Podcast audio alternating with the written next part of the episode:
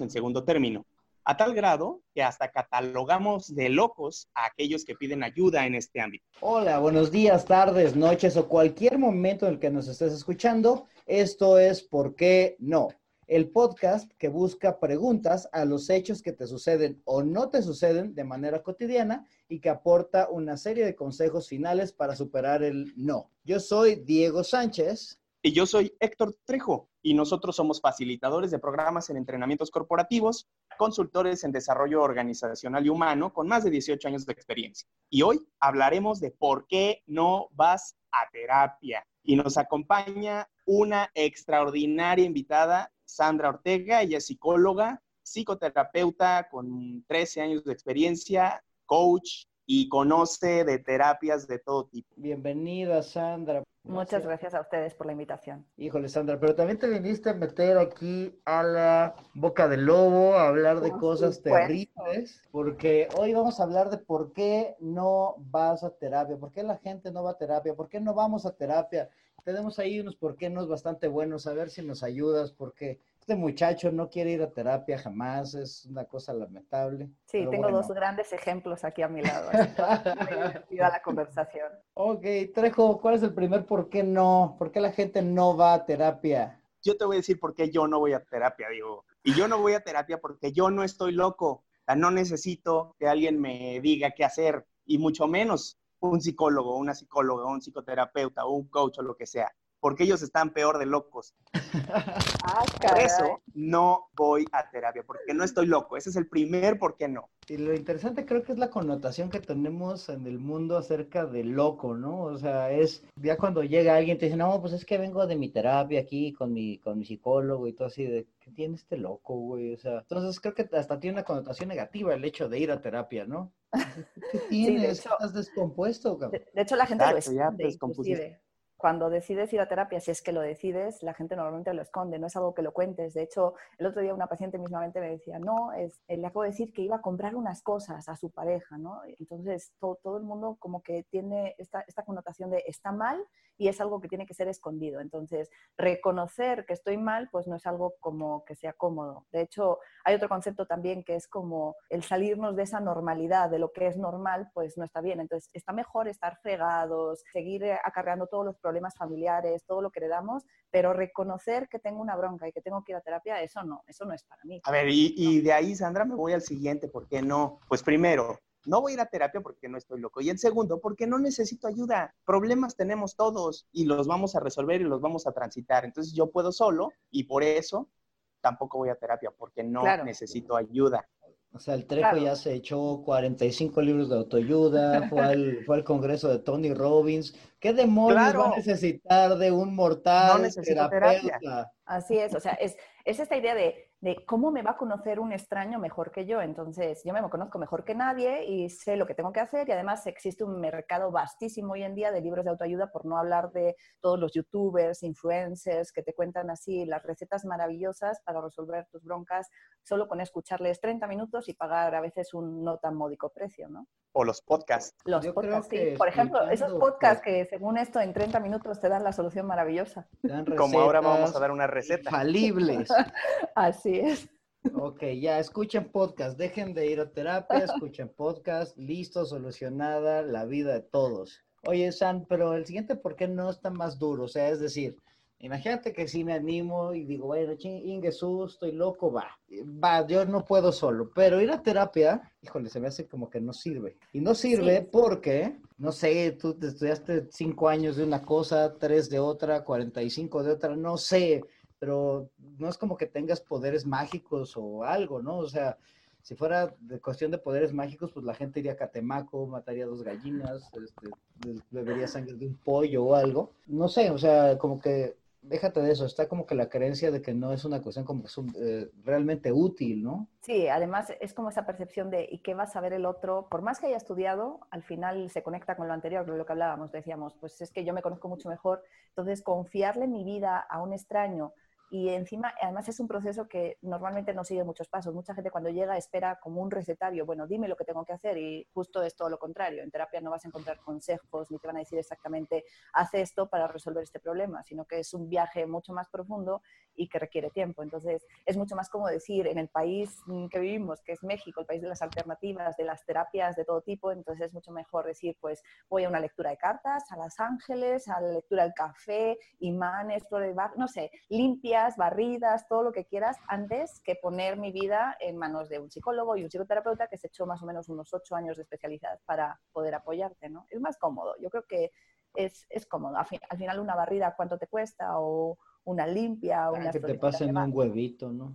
Y fíjate, y no estoy en contra de esos métodos. El punto es pensar que son lo mismo, o sea, que es como un sustituto, para mí sería como un sustituto fácil de un proceso que no te va a llevar al mismo resultado, ¿no? entonces, ¿como cuánto tiempo se tarda una persona yendo a terapia? ¿Cuánto dura un proceso? Porque es que no es como rápido. No, no es rápido porque, digo, hay muchísimas, hay más de 250 corrientes terapéuticas hoy en día y hay desde las que en tres, cuatro meses resuelves un problema muy concreto hasta el coaching, que hoy en día en pocas sesiones puedes concretar un problema si lo tienes como muy establecido, hasta el psicoanálisis que te puedes estar dos, tres, cinco años de tu vida indagando hacia el fondo para rescatar cosas que te ayuden a ser más funcional. Entonces, va a depender mucho del terapeuta. En mi caso, yo que soy terapeuta humanista, pues los procesos terapéuticos no son tan largos como un proceso psicoanalítico. Al final es la persona la que decide cuántas sesiones quiere y si está sacando o no partido de, del proceso. Entonces, aparte de que tal vez sirva, te tardas un rato. ok, está bien. O sea, no, no, es, no es para gente que quiera soluciones rápidas, no. Hay terapias que son más cortas, sí, eh, pero no es para alguien que quiera un resultado corto. Así como cuánto tiempo te tardas arreglando a Héctor Trejo. Ah, eso, eso no tiene remedio, lo siento. ok, oye Trejo, y échate el otro, ¿por qué no? Pues Diego, es que, a ver, de por sí la gente no quiere cambiar. Es difícil aceptar un cambio, el decir, ah, hoy voy a comer saludable y hoy todos los días para poder bajar estas lonjas que traigo. Así como cualquier otro, o sea, imagínate, si nos vamos a eso superficial, que la, la única, eh, el único cambio es decir, en lugar de comerme eh, ocho una... Molletes. ocho molletes, hoy me voy a comer ocho este, hojas de lechuga, ¿no? Ajá. Imagínate ahora cuando estamos tratando cuestiones emocionales, cuestiones eh, que a lo mejor hay disfunción en una familia, en una pareja y demás. Pero más que otra cosa es porque no quiero salir de mi zona de confort. O sea, no me, que no me vengan a molestar aquí en donde estoy. Y eso sabemos perfectamente que es la raíz del por qué mucha gente no cambia, porque no quiero sentir dolor de cambiar, sentir el dolor de salir de lo que ya conozco, salir de esa, de esa zona que me arropa. Es como la cama en la mañana que me abraza con su, con su calientita sábana y no quiero salir de ahí aunque la sábana tenga púas, ese es el punto. aunque la sábana tenga púas, exactamente. Es que aunque estemos mal, eh, existe una necesidad imperiosa de decir, me quiero quedar donde estoy, ¿no? Y, y, es como el dicho, ¿no? Dice, más vale malo conocido que bueno por conocer. Al final es, es más cómodo, o sea, es cómodo estar en la incomodidad lo conocido, es lo cercano. Y entonces, ¿para qué me voy a salir de eso si no sé ni siquiera lo que me espera? Y además el camino va a ser, hemos dicho que largo y encima implica reconocer que no estoy bien, implica eh, reconocer que además no puedo solo. Entonces, no es... No es y presión social y juicios. Exactamente. Y, como que a todo se acostumbra uno, ¿no? Y luego a veces es más cómodo vivir en la ignorancia, porque una cosa es decir, me duele esto, pero no sé por qué me duele, y el proceso terapéutico lo que va a hacer es que, que reconozcas eh, por qué te duele eso y qué estás haciendo para que te duela. Entonces eso ya implica asumir una responsabilidad que a veces es más fácil no asumirla y quedarte, pues eso, en esa camita cómoda con tu sábana llena de púas que te deja buenas heridas, pero al final son heridas que conoces. Y fíjate que, híjole, vamos a pensar que sí es cierto. Vamos a pensar que sí, que sí sirve, que sí quiero ir. Pero no manches, Trejo, y este, este te lo voy a dejar a ti porque... Porque es que es verdad, Diego. Es verdad. No, me alcanza. O sea, no voy a terapia porque no me alcanza. No tengo el suficiente billete para dejárselo a mi psicólogo, a mi psicólogo, a mi terapeuta, a mi coach. O sea, mejor con esos, ¿cuánto cobra un, terapeuta? 800 pesos, 1000 pesos eh, cada sesión. Pues eh, mejor me compro cinco libros de autoayuda en Amazon ¿O sabes cuántas caguamas te puedes comprar? Bueno, en este Exacto. ¿Cuántas sábanas con púas me voy a poder comprar? Y además es un proceso largo. Estoy haciendo millonario al terapeuta y por eso es que no me alcanza. Pero además de eso, ¿qué sucede? Pues que tengo que atender necesidades como ir al cine, como comprarle unos limpiaparabrisas nuevos a mi coche, como comprar o pagar el Netflix, etcétera, ¿no? O sea, son cosas eh, esenciales, necesarias. ok, parece que no estuviste en el de por qué no vas a tenerla después de la pandemia, que yo ya me puse a ahorrar después de esa. Así es. No sé, a mí este me encanta porque además este me afecta a mí personalmente. Yo, yo, siempre he sentido esta sensación de que el terapeuta viene al final de la escala alimenticia, es decir, después de que eh, fuiste a cenar, de que fuiste al cine, de que te hiciste las uñas, te compraste un bolso, te compraste el último gadget, todo, al final, al final, al final, ya si te sobró algo, entonces dices, ah, ahora sí voy a empezar a ir a terapia, ¿no? Y es la historia. No, espera, espera, Sandra, porque antes de eso, si me sobró algo, mejor lo ahorro. ah, sí. Y ya si alguien, si alguien me dice, oye, deberías de ir a terapia, pues menos voy. No, es que ya es como que yo creo que la gente va a terapia ya que se siente que ya no tiene de otra, ¿no? O sea, como que ya dices, no mames, ya, ya intenté todo, 27 chamanes, güey, hablé con todos mis amigos, no sé, ya fui a hacer 18 cursos de autoayuda, Ingesu, pues ya es momento de ir a terapia, ya valió gorro, ¿no? Entonces no sé cuánto te gastaste antes, pero el punto es que si es un proceso largo, yo creo que la gente sí tenemos como que esa resistencia a decir, no mames, se va a volver como una mensualidad, ¿no? O sea, es como mejor me compro un coche, no sé. Sí, y, el punto está en eso. Al final, eh, como además tengo la idea de que no sirve y de que implica hacer cosas que me sacan de mi zona de confort, pues olvídate. Como es mucho más fácil decir, mejor me voy de fiesta, mejor me voy al cine, mejor me compro algo que me llene o me medio llene eh, para no estar centrado en lo que realmente me está generando problemas hoy. Más o menos va por ahí la cosa. Y con esto acabamos los por qué no que habíamos listado Inicialmente, primero es porque no, no voy, porque no estoy loco, después porque no necesito ayuda o porque yo puedo solo, no voy porque no sirve, no voy porque no quiero salir de mi zona de confort y finalmente si eres un codo sin ofender a los presentes, no vas porque no te alcanza. Pero Sandra, ahora ayúdanos, por favor, a ver la receta. ¿Por qué? Si, ya dijimos tantos por qué nos, ayúdanos a pensar qué sí o cómo le hacemos para que sí. Pero yo quiero decir, Diego, estas son algunos por qué no. algunos por qué no, porque podemos hacer una serie de listas y una serie de, razones y de excusas y de pues argumentos del por qué no voy a ir a terapia. es que podrías desmenuzar cada uno, ¿no? O sea, podríamos hacer un por qué no sirve ir a terapia y hacer un programa de eso nada más. Así es. Pero bueno, lo que no no estoy loco. Yo creo que tú quieres invitar a Sandra a más lugares, ¿va? Pero bueno, está bien. No, lo, que quiero es sacarle una terapia gratis para ver si sí me sirve. ok. okay. Luego hablamos no cuando voy a luchar con tu codez de aquí, pero está bien, luego, luego, luego lo negocian ustedes.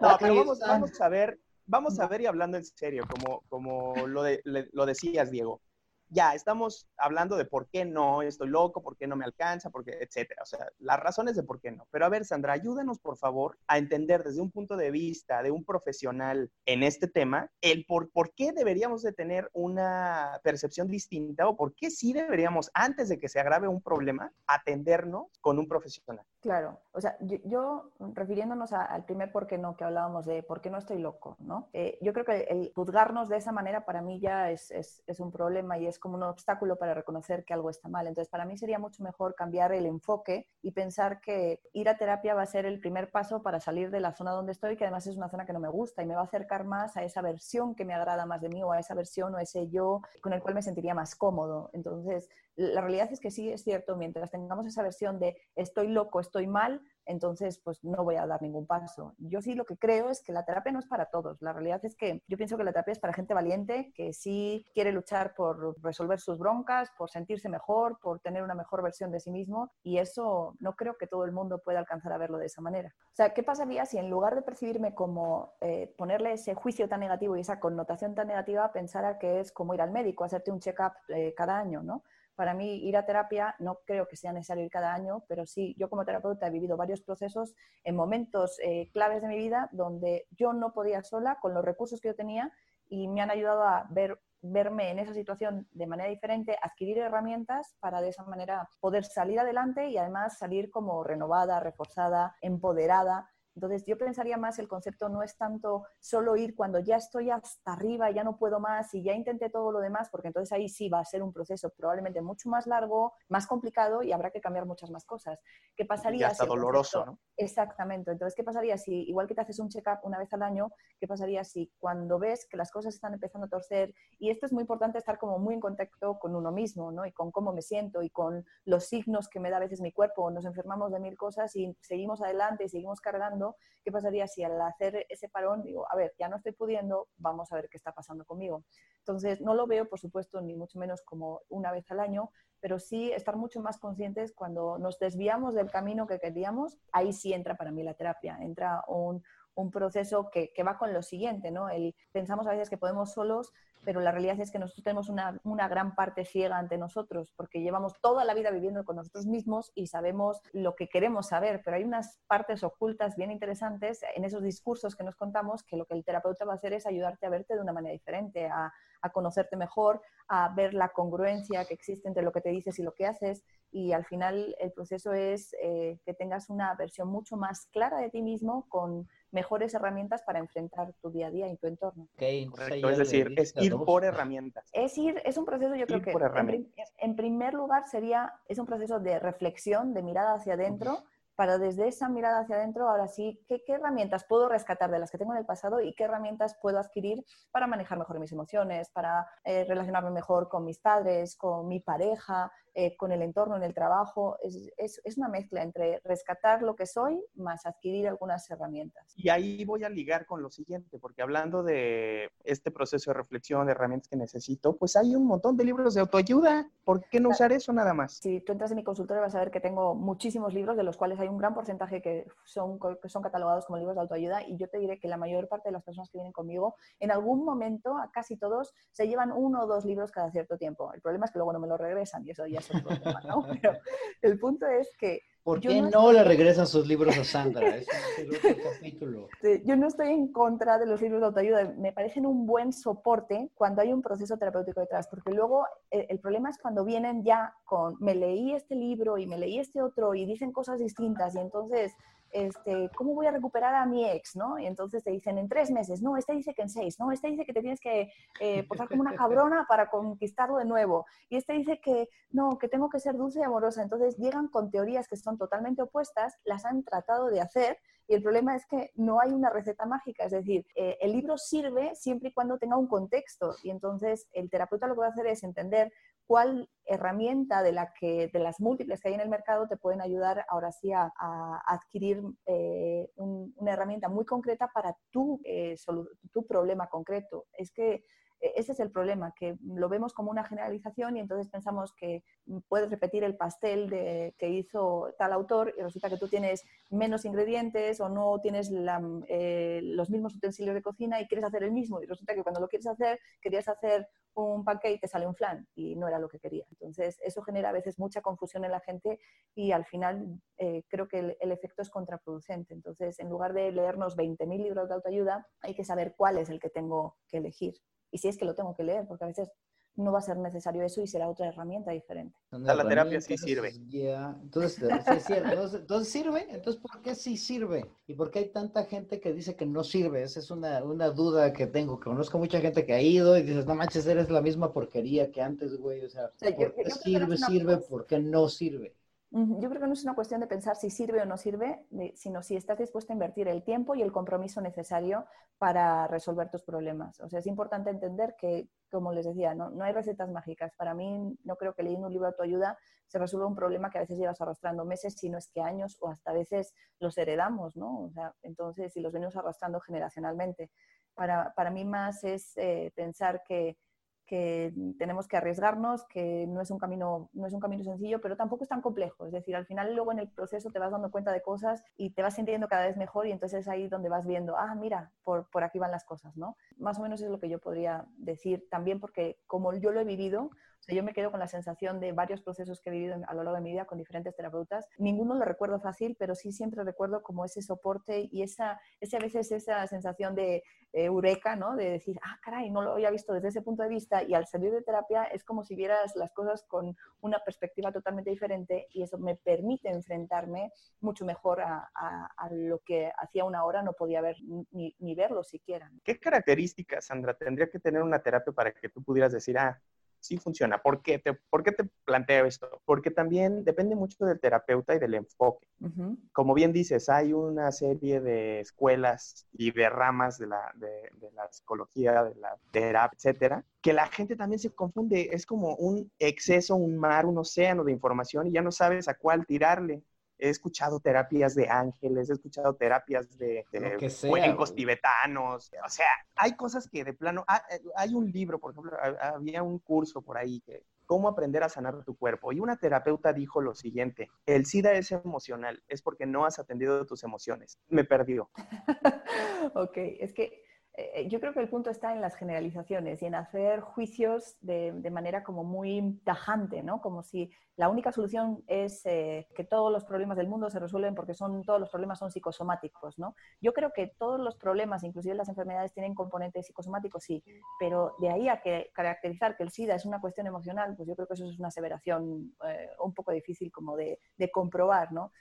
Arriesgada, por decirlo menos. Arriesgada, ese es el punto. Entonces, para mí, pienso que eh, el punto no es solo ir a terapia, sino además Em, ¿Qué otras? O sea, yo a veces la gente me viene tan contracturada con reflejos del mal manejo emocional que llevan haciendo durante tanto tiempo que a veces yo te digo, mira, mientras tú no te des un buen masaje y relajemos esos músculos, yo no puedo seguir trabajando contigo porque la emoción está atorada ahí. O a veces tienen que ir al psiquiatra, que no nos gusta, eso ya es otro tema y mucho peor, este, porque es todavía ya más complejo porque implica tomar medicación y reconocer, ahora sí que no puedo, ahora sí no puedo solo, mi cerebro dejó de funcionar correctamente y le tengo que meter un medicamento, una pastillita para que vuelva a funcionar.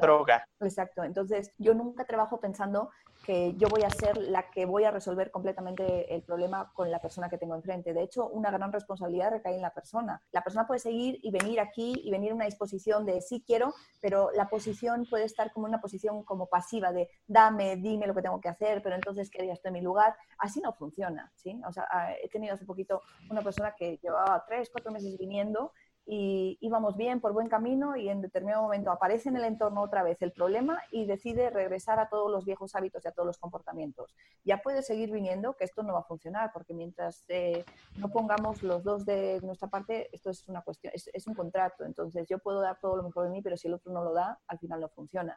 Entonces para mí implica un compromiso real de la persona que está enfrente. Y luego también reconocer que a veces yo como terapeuta no voy a ser la opción. Les decía, hay como más de 250 terapias distintas, ¿no? Eh, hay veces que la mía, la forma en la que trabajo, mi, mi, forma específica de hablar, de cuestionar, de confrontar, no le va a gustar a la persona que tengo enfrente. Y también es reconocer que a veces yo no soy la herramienta adecuada. Y eso a veces no es tan fácil. Pero bueno, sí, A mí no me gusta la forma en la que me confrontas. Ah.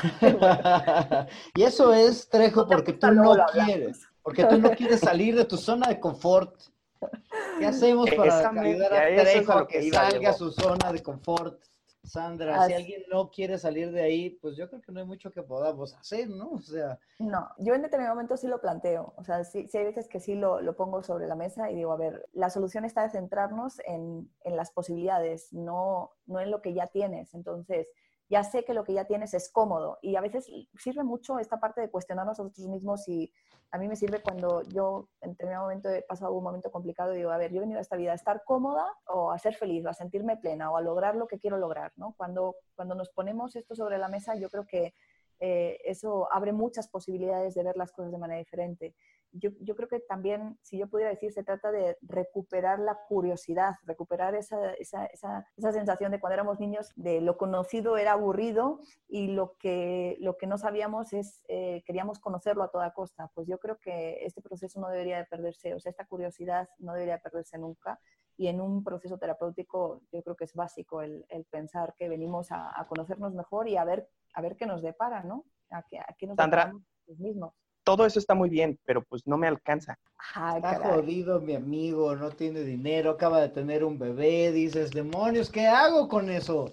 Ok, aquí tengo la que... se ve como que fuera un artículo de lujo la terapia. Así es para los ricos, no es para Trejo que está bien fregado. Oye, Diego, lo es. Estás pagando casi 800 mil pesos cada vez que vas a un terapeuta. ¿Para qué? Para que te diga, para que te diga, eh, bueno, o sea, Estás mal, ¿no? Es lo que sí, sí, para que mal, te, te, confronte, te patee, vas a tener que venir, estás mal. Exacto, para que y encima me pagas al final. Claro. para, que, para, que, me regañes, además, mejor voy con mi mamá para que me paquetee, claro. ¿no? O sea, qué ganas. Exacto. Esas eran las terapias muy efectivas, un chanclazo, ¡pum! órale.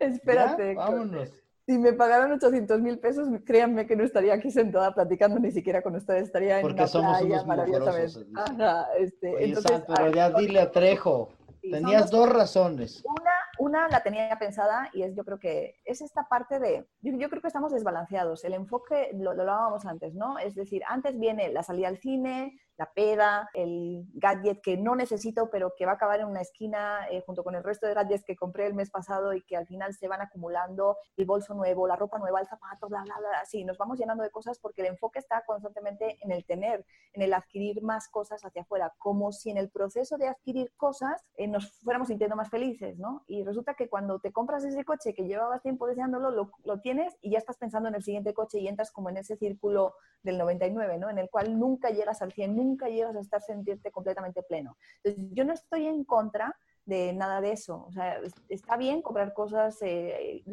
salir y, y, pasártela bien, está bien ir al cine, ir a una cena. El punto es, tiene que haber un balance. ¿A qué me refiero con un balance? Eh, no miramos hacia adentro, no invertimos prácticamente en, en, en, aquellas herramientas que impliquen mirar hacia adentro de nosotros mismos y tratar de resolver eh, los problemas. En, en, cuidarnos a nosotros mismos, cuidarnos ser, todo esto eh, que, a veces lo menciono, yo, yo ahorita estoy en, una comunidad de bienestar y entonces cuando la gente llega al consultorio me preguntan, bueno, ¿y aquí qué hacen? ¿no? Y yo les digo, pues aquí, mire, aquí damos cursos de bienestar, este, dan cursos de meditación, de mindfulness, de, de danza corporal, de expresión corporal y dicen, ah, ¿y eso qué es? ¿No? O sea, es como, todavía suena como raro y es solo como para un pequeño porcentaje de la población que se anima a a indagar y a balancear sus vidas entre lo material y yo creo que lo que tiene que ver más con el ser, ¿no? con el cuidado del ser. Entonces, al final, eh, eh, el punto sería pensar en balancear nuestros, eh, nuestros gastos, o sea, nuestras inversiones. ok, está bien comprarme un bolso, pero si me estoy sintiendo mal y llevo más de dos meses que no levanto cabeza y que, o que estoy todo el día enojado, ¿no? Inventándole madres a todo el mundo, que eso también se lleva mucho, ¿no? Entonces, eh, ¿qué, qué, importa más, ¿no? Porque pues, está muy bonito tener el bolso, pero si mi esposo o mi novia no me tolera, pues entonces esto no sirve de nada. Entonces, para mí tiene que ver con, con un balance. Ya ves, Trejo, eres un materialista de lo peor. Preocúpate por tu salud mental. Y yo creo que ese es el problema más difícil de resolver, o sea, entender que, que es necesario un balance entre el tener y el ser. Y para mí es, es, vital entenderlo de esa manera. Pero, o sea, yo creo que ese es, ese es un proceso en el cual todavía nos queda mucho por avanzar, con, ya no a título personal, sino como sociedad y como, como cultura en general. Y por otro lado, ahí te va el que ahorita que te escuchaba decía, ah, es que cuesta 800 mil pesos. Mira, yo ahorita en la pandemia tengo gente que no puede pagarme y la realidad es que lo que sí es cierto es que sí cuesta algo. Es decir, de lo que cuestan mis honorarios a lo que ellos pueden pagarme, ellos deciden que me pagan, ¿sí? Pero no va a ser gratis. Gratis no es porque, porque lo que es gratis no se valora. Pero yo me acuerdo que cuando era estudiante y estaba estudiando la maestría, en mi terapeuta, yo no tenía con qué pagarle prácticamente. Es decir, o pagaba el camión para ir a México o le pagaba la terapia. Y una vez hasta inclusive recuerdo que llegué tarde y mi terapeuta me cobró la sesión completa porque llegué tarde, había tráfico, no era mi culpa, pero al final era el tiempo del terapeuta. Entonces al final eh, yo creo que ningún terapeuta, o por lo menos de los que yo me he cruzado en mi camino, porque no puedas pagar sus honorarios, te va a dejar de atender. Entonces es una cuestión de negociar. Yo siempre les digo, ok, no puedes pagarme mis honorarios, esto es lo que yo cobro, tú decides conscientemente qué es lo que puedes pagarme. Ahora, si yo luego veo que estás en el cine eh, de fiesta, te vas de vacaciones y a mí me estás pagando lo que no es, entonces ahí es donde no está el correcto balance, donde no está la correcta valoración. Pero yo creo que la terapia no debería ser algo para ricos, debe ser para todos, para todo aquel que quiera salir adelante, que quiera luchar por sentirse mejor, por sentirse más pleno y por alcanzar sus metas en la vida. Yo así es como lo veo. Nada, ya ves, preocúpate por tu salud mental. Es correcto, siempre he estado preocupado por mi salud mental. La cuestión es que, pues también estoy preocupado por comprarme ese coche nuevo. que no me alcanza pues. ni para uno ni para otro. Pero bueno, vamos a hacer una Amigo, échate la recapitulación, por favor. Lo que Sandra nos está diciendo, que me parece muy bien. Sandra, muchísimas gracias por este tiempo, por explicarnos qué es y qué no es la terapia y cómo tomar ese pequeño paso hacia ser mejores personas. Primero, es tener un cambio de enfoque ante lo que es y no es la terapia. Ante si estoy loco o no, no se trata de estar loco, es que quiero sentirme y ser mejor. La segunda es aceptar que no puedo solo, que hay muchos problemas que no veo yo solo, que necesito a alguien más que me sirva de espejo, que me sirva de reflejo y que me ayude a entender eh, esos puntos ciegos eh, que muchos seres humanos no alcanzamos a ver. Sí sirve la terapia si te comprometes, sirve si te comprometes y estás dispuesto a hacer la chamba que te toca. Y bueno, pues hay que arriesgarse a salir de esa zona de confort y entender que muchas veces es confortable sentir las heridas que ya conozco, aunque es mucho más confortable una vez que cicatrizan no sentir ese dolor, ¿no? Así es. Y por último, es importante cómo me siento más de cuánto tengo o qué es lo que tengo. Y por eso, amigos, pues es importante invertir en nosotros mismos, en cambiar estos enfoques para arriesgarnos a probar cosas nuevas. Entonces, si hay algunas cuestiones emocionales, así, son de esos momentos en los que sabes que las cosas no van bien, no sabes por qué, algo está mal, pero no te atreves a ir más allá o a explorar. Por eso considero que es conveniente arriesgarnos, tomar ese paso a ser mejores personas y a buscar ayuda. Puede ser a través de pues todas este tipo de terapias que, ofrecen, ¿no? El mercado. Ok, pues ya vamos a tener que ir a terapia, amigo, pues ya no tenemos, ya no tenemos excusa, maldita sea. Ahorita les doy pues cita, no se preocupen. No, no, es demasiado bien como para que me terapes tú. Así es que, eh, pues muchas gracias, eh, Sandra, por, acompañarnos hoy. Se me pasó rápido, ya llevamos un buen cacho aquí. Y si alguna de las personas que lo está escuchando aquí le hizo clic y le gustaría ir a terapia o tener Zoom terapia, porque ahorita es lo de hoy. Pues es eh, lo de de verdad que sí. ¿Qué onda? ¿Cómo te contactan, San? Pues directamente conmigo en el celular y este, de hecho contesto bien llamadas, bien por WhatsApp y ahorita pues ya ven que este, esto de vernos en físico eh, va, a tardar un poquito, entonces eh, el Zoom está de moda y se pueden hacer muchas cosas. Quizá es un poco más limitado, pero se puede. Y les paso mi celular, es 444-110-4629. Eh, y ahí me escriben, te animas y platicamos. Y si tenemos mucha gente que nos escribe, escucha en, pues, en otros países, ¿eh? o sea, está súper cool esto. Entonces, marca la más más 521 y el número que te acaba de dar Sandra. Pues muchas gracias. Esto fue el capítulo 11 de ¿Por qué? No, y ahora te platicamos por qué no vas a terapia. Y pues muchas gracias por escucharnos. Por favor, recuerda que nos puedes eh, escribir a nuestro correo ¿por qué no podcast arroba outlook.com? O en la página de Facebook, ¿por qué no el podcast? Y ahí nos vas a encontrar a Diego Sánchez y a Héctor Trejo y por supuesto a Sandra Ortega. Muchísimas gracias, Sandra, por haber aceptado esta invitación a platicar con nosotros un ratito de por qué no vas a terapia. Muchísimas gracias a ustedes. Un placer, un verdadero placer, chicos. Y muchas gracias a todos por escucharnos. Nos vemos en la próxima. Yo soy Diego Sánchez. Muchas gracias. Yo soy Héctor Trejo. Hasta luego.